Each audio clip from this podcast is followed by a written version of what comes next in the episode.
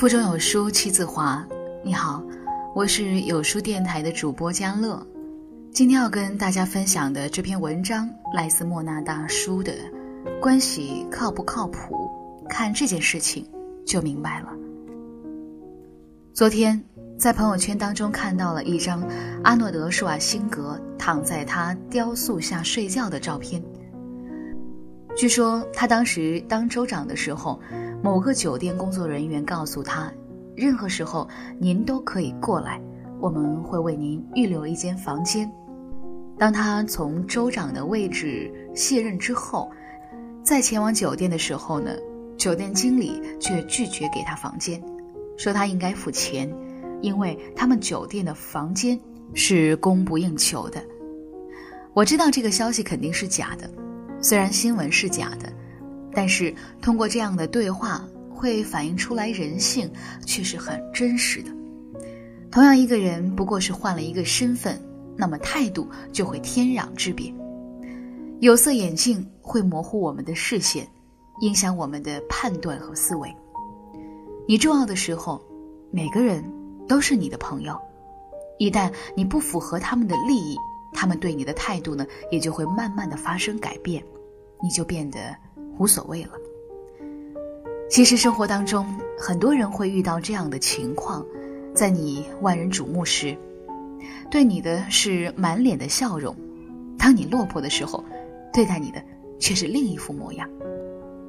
难怪会有人说，人生就像一棵树，树上都是猴子，往上看呢都是屁股，往下看都是笑脸。公司有一个同事说，昨天中午去吃饭。遇到了一件特别看不过去的事儿。他去排队取餐的时候，站在他前面的一个姑娘抓了一把筷子和勺子，笑着递给了旁边的人。他说：“啊，李经理、刘姐，我给你们拿的筷子。”旁边的人走后，他把多余的餐具和碗一起扔到了一边，转头也就走了。同事说：“看到这个事情啊，他既生气又无奈。”于是呢，走过去帮店员把餐具重新的整理好，还替那个姑娘向店员道了歉。后台的粉丝还跟我分享过类似的事情，说有一次他满心欢喜的去商场买衣服，结果店员呢爱答不理，于是他就自我安慰说，大概店员就是这样的，打算换一家去看一看。这个时候呢，又进来了一个顾客，那么店员就立马换了一个人似的，满脸的笑容。就迎上去说：“哎，姐你好，好久没来了，咱家有很多新款，你要不要试一试？”店员的态度跟自己刚进去的时候那是完全判若两人。当受到差别性的对待的时候呢，我们的心里总会是有一些委屈的。那么生活中的人，很多人要装，用职业来标榜别人，但有修养的人懂得平视每一个人。南方周末的记者提到采访李嘉诚，八十五岁的李嘉诚满脸笑容的走过来，步子轻快，没有任何的搀扶。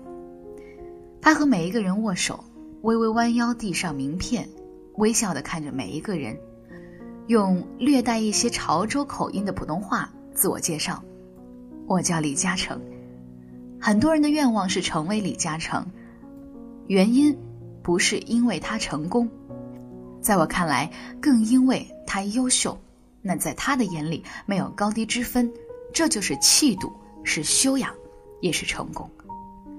我看过这样的一句话：我以为别人尊重我是因为我优秀，慢慢的我明白了，别人尊重我是因为别人很优秀。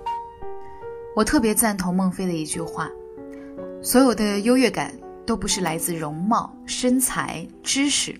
家庭、财富、地位，它只来自于见识的短缺和悲悯。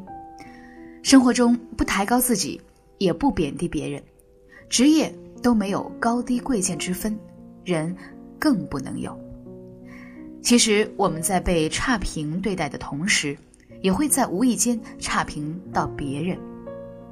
身处高位呢，也千万不要有这样的优越感。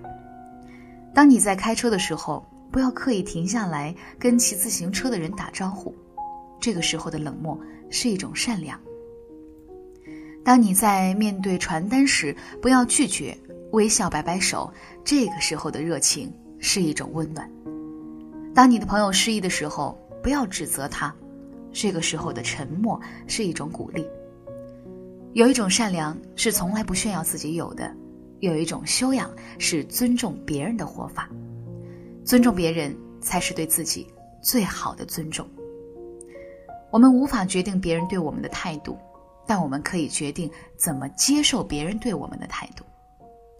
在人上人的时候呢，要把别人当人；在人下人的时候，要把自己当人。有句话是这么说的。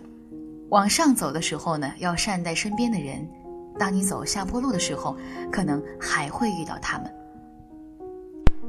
有句话特别想分享：不要仰视往上走的人，因为你有一天也许也会走在他的前面。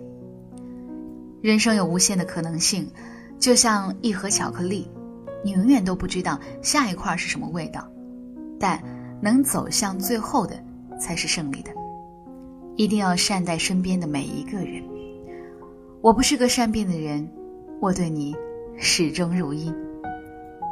这篇文章分享到这儿，在这个碎片化的时代里，你有多久没有读书？长按扫描文末的二维码，在有书公众号菜单免费领取五十二本共读好书，每天有主播读给你听。好了，今天就分享到这儿。如果你有什么感悟，可以在留言区抒发自己的情感。我是佳乐，明天见。